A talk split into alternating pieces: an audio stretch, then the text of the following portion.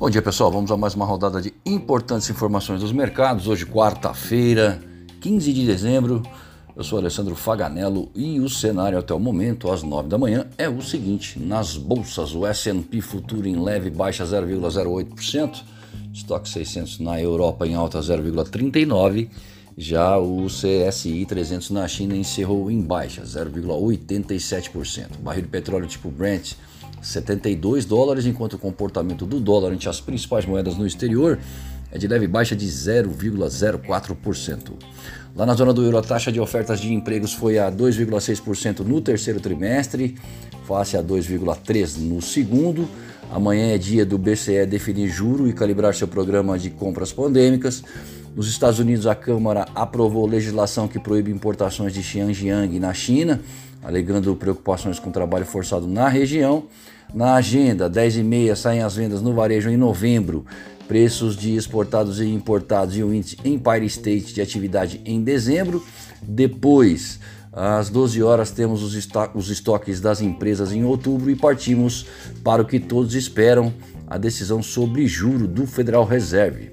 Também teremos projeções de atualizações e a coletiva do Jerome Powell, fatos que devem balançar as cotações das 16 horas em diante.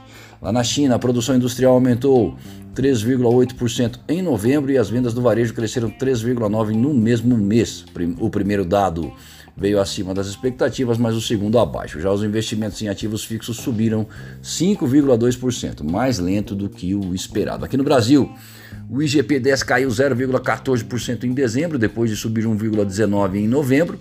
A Câmara dos Deputados aprovou a segunda parte do texto base da PEC dos precatórios e analisa hoje os destaques. Os mercados digerem na largada o IBCBR, uma espécie de sinalizador do PIB, e às 14h30 sai o fluxo cambial semanal. Entre 10h30 e 10h40 o BCB oferta até 14 mil contratos de swaps tradicionais, isso aí equivale a 700 milhões de dólares. Bom, preços mais altos de energia e gargalos nas cadeias de abastecimento seguem alimentando a inflação global e chegou a vez dos britânicos anunciarem que os preços ao consumidor saltaram 5,1% em novembro. É o maior nível em mais de 10 anos. Amanhã, o BOI, BC inglês, delibera sobre o juro. O destaque principal dessa semana chegou, se trata do Federal Reserve, o BC dos Estados Unidos, que esclarecerá nesta tarde que deve acelerar o ritmo de redução de compras de ativos e sinalizar a elevação do juro em 2022, buscando conter a inflação. Portanto, atenção às palavras de Jerome Powell para formar as apostas sobre quando o início do aperto monetário se dará por lá, uma vez que os, os mercados costumam precificar as expectativas. Juros mais altos nos Estados Unidos colocam ativos emergentes em dificuldades. Por aqui, o Banco Central realizou ontem leilão de venda conjugado à compra de 500 milhões de dólares, com um corte de 0,901% na modalidade pós-fixado Selic e data para recompra em 2 de fevereiro do ano que vem. A operação funciona como um empréstimo em moeda estrangeira e tanto ela quanto as demais que a instituição vem realizando em dezembro como as vendas à vista, essa não tem compromisso de recompra, e as trocas de índices, os swaps tradicionais, visam aliviar pressões por demanda de dólares, lembrando a sazonalidade do mês, que chega à sua última semana cheia antes daquelas que devem incorporar o período festivo e diminuir o volume.